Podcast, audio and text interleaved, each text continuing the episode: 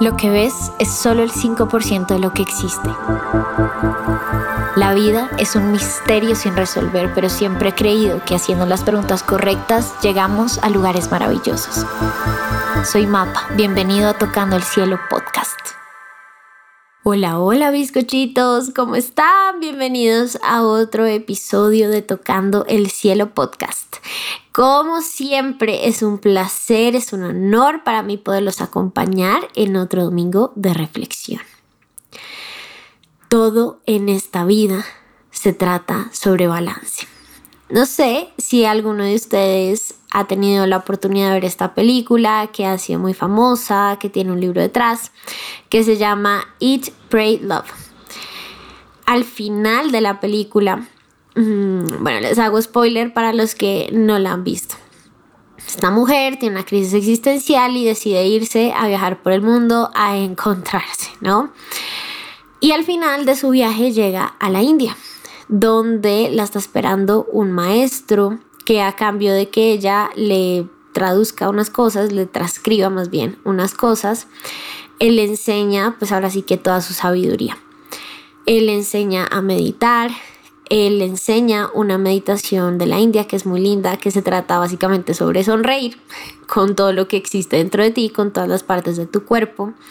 Y bueno, digamos que su vida mejora sustancialmente, empieza a encontrar el equilibrio frente a la vida, empieza a sentirse mucho mejor, mucho más clara frente a lo que quiere hacer, pero sobre todo frente a lo que quiere ser, que recuerden que es mucho más importante, pero aquí les va la cosa.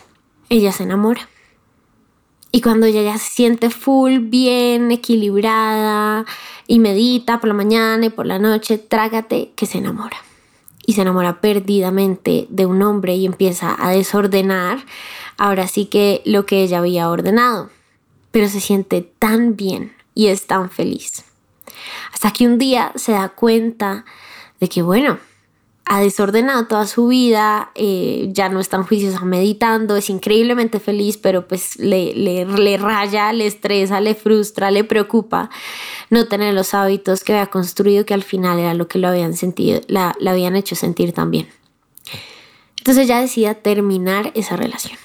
Y va donde eh, el, el budista, donde el monjecito, donde el guía espiritual de ella, pues, y le cuenta, terminé con este hombre porque me estaba quitando mi equilibrio, porque me estaba quitando tiempo para hacer mis meditaciones, para hacer mis procesos de introspección, tram, plan, plum.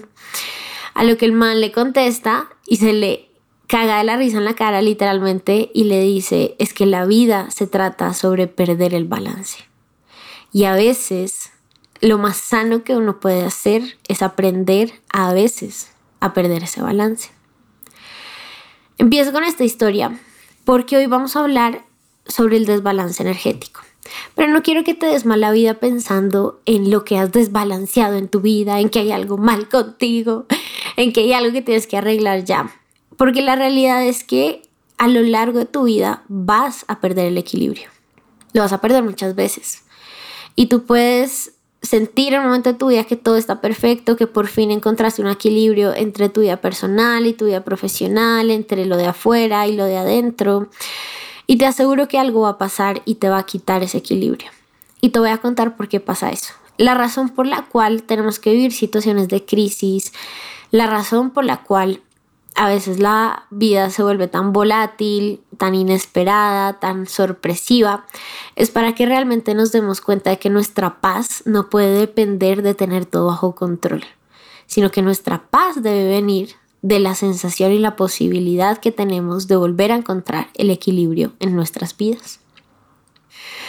Habiendo dicho esto, hoy quiero mostrarte cómo puedes volver al equilibrio, cómo puedes volver al balance las veces que sea necesario. Obviamente, como te digo, empezando desde la premisa que esto va a pasar muchas veces, muchas veces se te va a despelotar la vida, muchas veces se te va a desordenar tu propio orden y eso está bien. Hay que aprender a aceptar las cosas de la vida. Recuerden que la vida no es y igual mx más b, no es una línea recta, pues que va hasta arriba.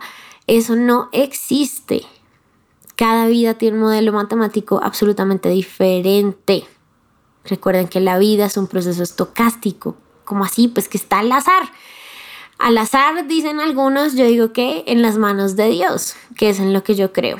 Pero al final, la mejor manera de mantener la paz en tu corazón es aprendiendo en todas y cada una de las situaciones a volver a tu balance.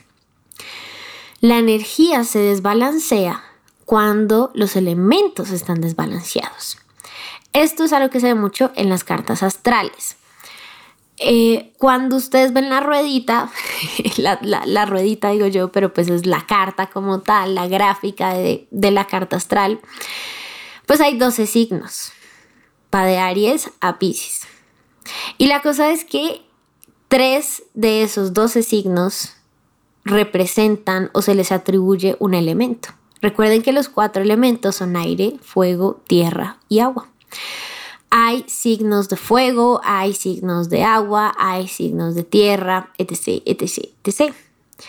Se da un balance, un desbalance energético cuando alguno de estos elementos está, digamos que predominante o en carencia, ¿cierto? Cuando tenemos mucho, mucho de uno o muy poquito, muy poquito de otro.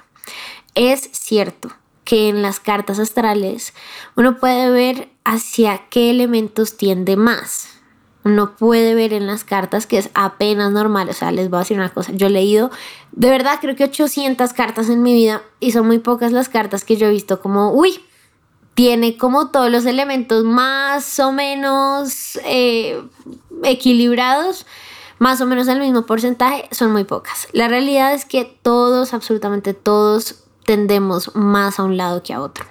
Y eso se puede ver en las cartas. Sin embargo, que tú tengas una tendencia fuerte hacia el aire, hacia el fuego, si tú eres una persona que a lo mejor le falta un poquito de tierra o le falta un poquito de agua, no significa absolutamente nada, no significa que estás condenado pues a vivir así por siempre y para siempre.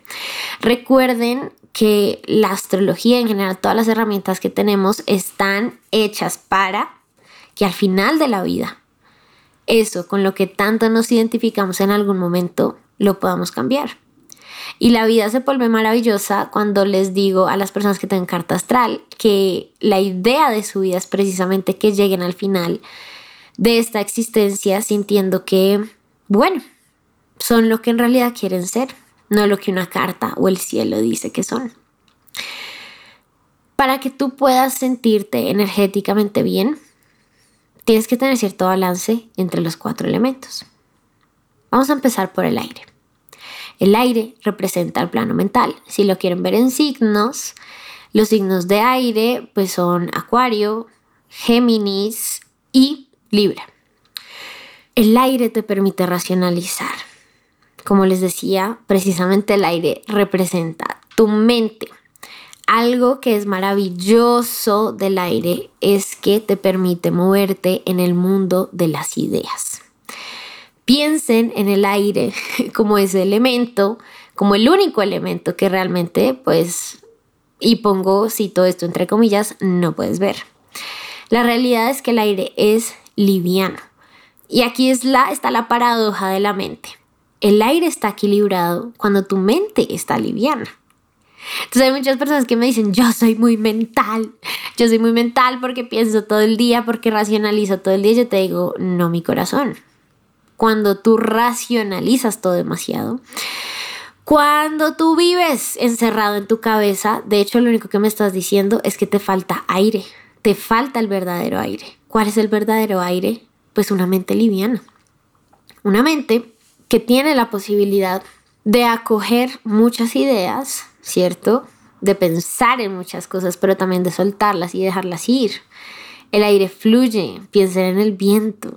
El viento pasa, te sopla la cara y sigue su camino.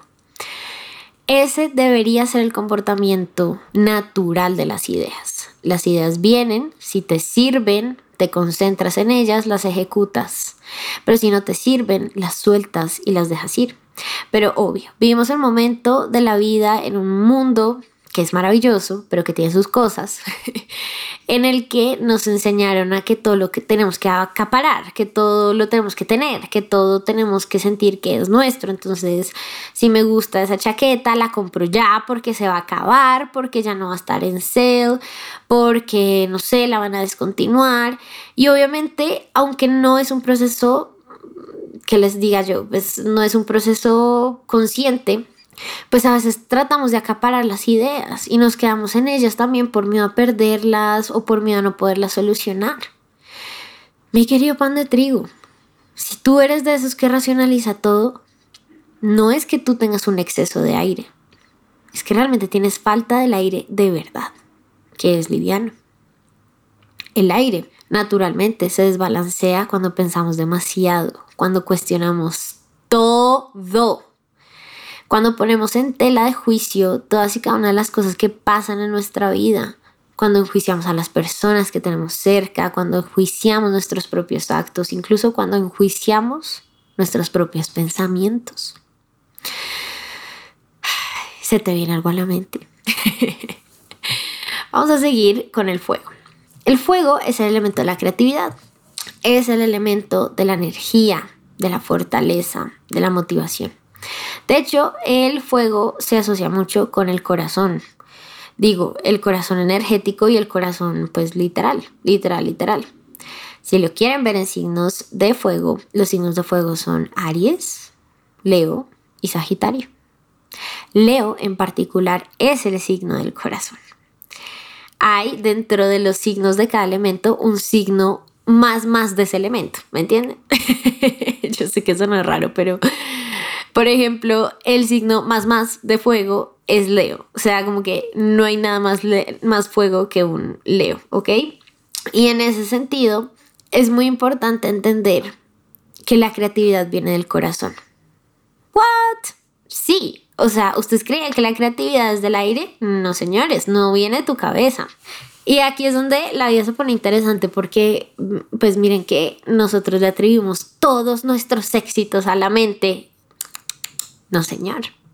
La mente sí es el mundo de las ideas, pero no es necesariamente el mundo que te permite crear.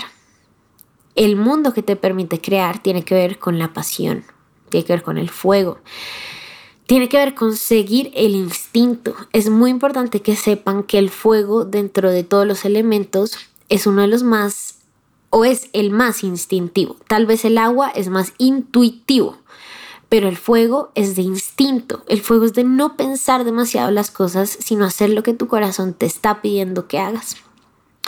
El fuego te da el permiso de sentir pasión, de sentir entrega por la vida. Un síntoma clarísimo de que tienes una falta de fuego es sentirte no emocionado por vivir. Eh, las personas digo las personas, pero realmente es que creo que todos pasamos por momentos o episodios así en nuestra vida. Pero cuando pasamos por un episodio depresivo, por ejemplo, bueno, como que ahora que sí que vivir no, no, no, tiene mucho sentido, como que no estamos muy felices y muy contentos por vivir. Eso, mis queridos pan de trigo, es eh, pues ahora sí que una falta de fuego. El fuego se desbalancea cuando no sigues tu corazón. Chan, chan, chan. Miren, yo no quiero tener problemas después con los psicólogos, mis queridos amigos, los psicólogos, que a veces amo y a veces odio. Pero la realidad es que es de un punto energético. Recuerden que yo no tengo la verdad absoluta, absolutamente nada, pero desde un lugar absolutamente energético.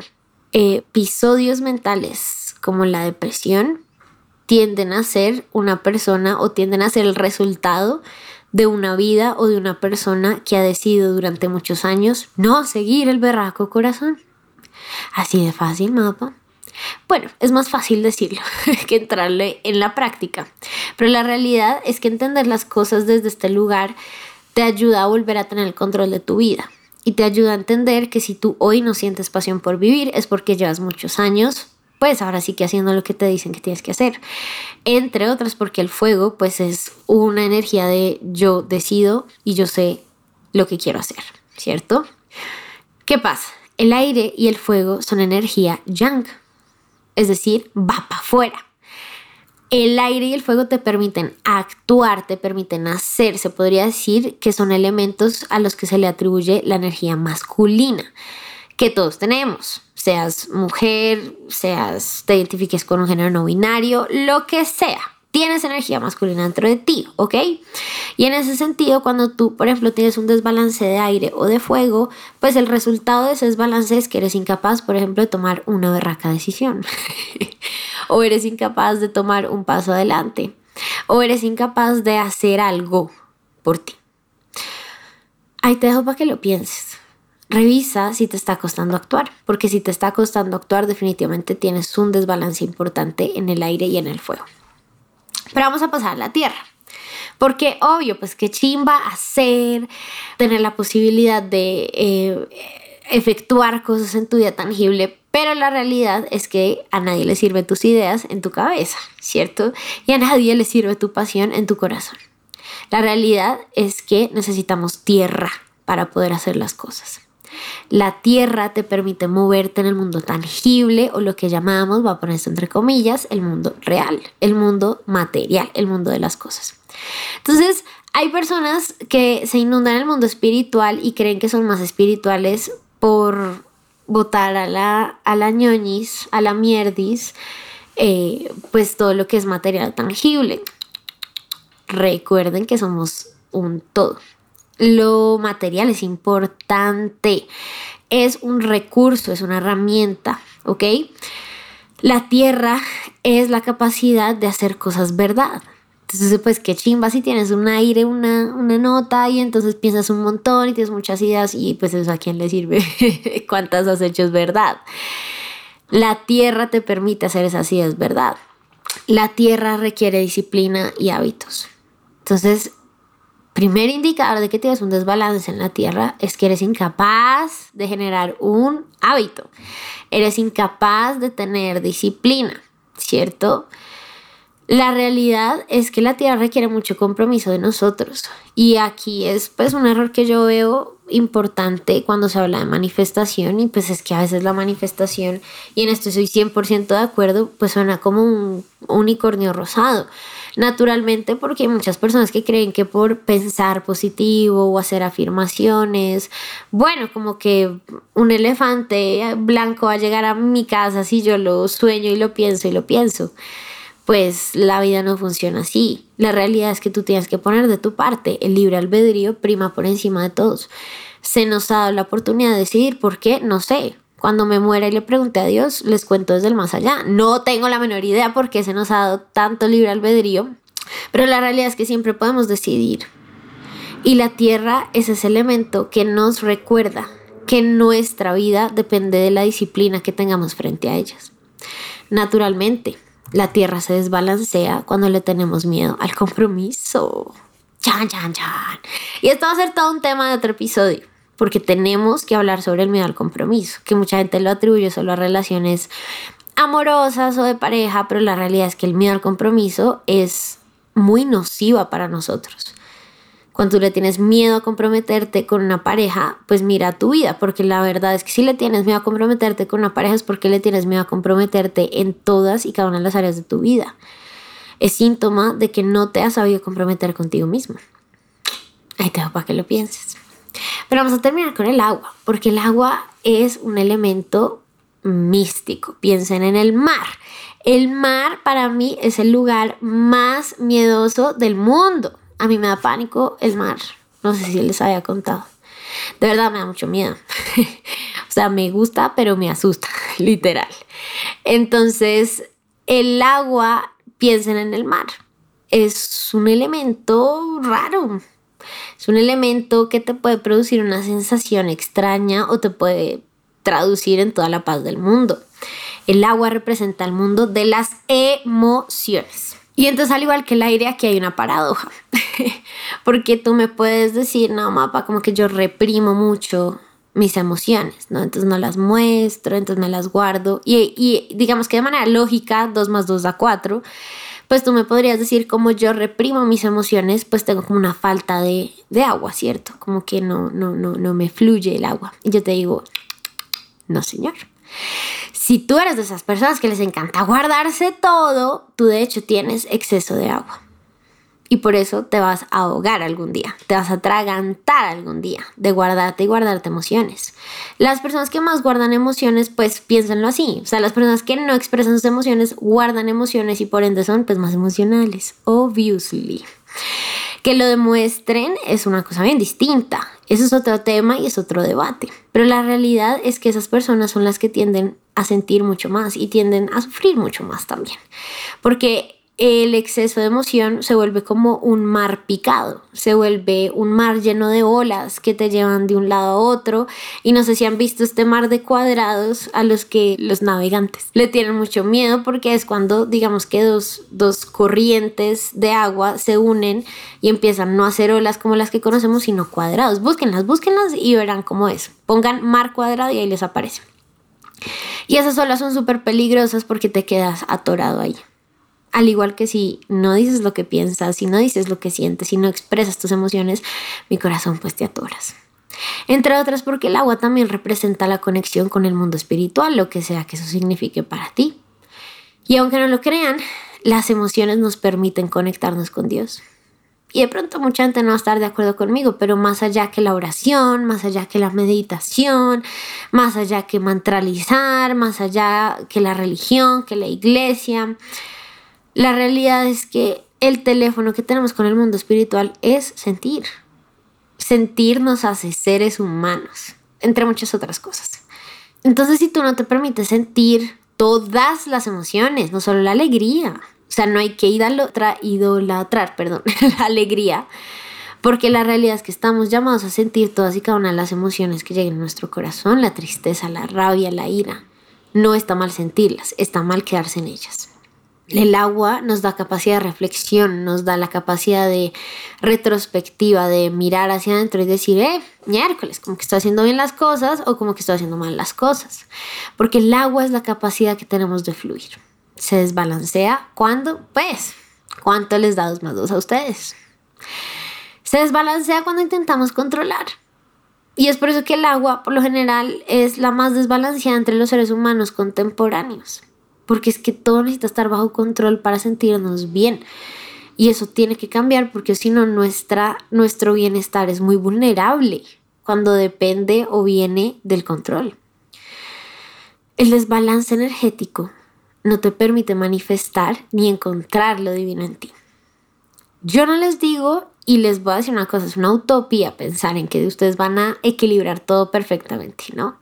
Son cuatro elementos, yo soy un 100%, a cada uno le damos 25 y listo para pintura. No, eso no es tan sencillo. Las matemáticas son maravillosas, pero son determinísticas y como les digo, pues la vida es estocástica.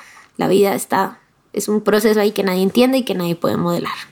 Y en ese sentido, lo único que puedes hacer es dar lo mejor que tú puedas por tratar de balancear eso dentro de ti. Yo te aseguro que solo con que des un pasito tu vida cambia. Pero hoy, escuchándome hablar, seguramente eres muy consciente de dónde están tus desbalances más profundos. Empieza por ahí. Como te digo, seguramente nunca vas a llegar a un balance perfecto, pero te puedes acercar mucho. Y eso te va a dar la posibilidad de entender que entre más tengas que volver a tu balance, más experto te vuelves en sobrepasar crisis. Y eso es una nota y es una capacidad que necesitamos los seres humanos y que sobre todo se necesita más en líderes. Mira a ver si quieres ser un líder. Para balancear hay que reconocer que todas están dentro de mí. La realidad es que hay una tendencia fuerte a que tú digas, no, esa no es, no va conmigo, no, yo no soy disciplinado, yo no tengo tierra, ok, puede que hoy no, pero te toca. ¿Me toca mapa? Sí, sí, sí, corazón, te toca. Te toca si quieres tener paz en tu corazón. ¿Es harto? Sí, es harto. A mí me cuesta la tierra, a mí me cuesta la disciplina, a mí me cuestan los hábitos. Pero si yo puedo, tú también vas a poder.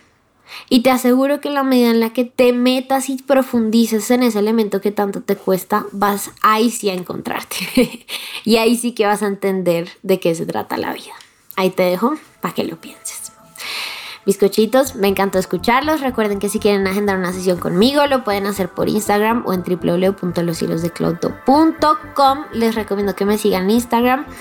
Para que se enteren de todos los talleres. Recuerden que vamos a hacer meditaciones todas las semanas, los domingos a las 10 de la mañana de manera presencial en Bogotá.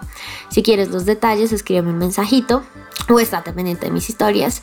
Y también vamos a hacer una meditación a las 7 y media de la noche los domingos por Instagram si a lo mejor no estás en Bogotá o si a lo mejor no puedes ir de manera presencial, pero igual quieres estar, ¿listo? Ahí charlamos un poquito y en esos espacios, en esos envíos también les cuento un poquito la energía de la semana, ¿listo? Les mando un abrazo muy grande, nos vemos por ahí, adiós, adiós.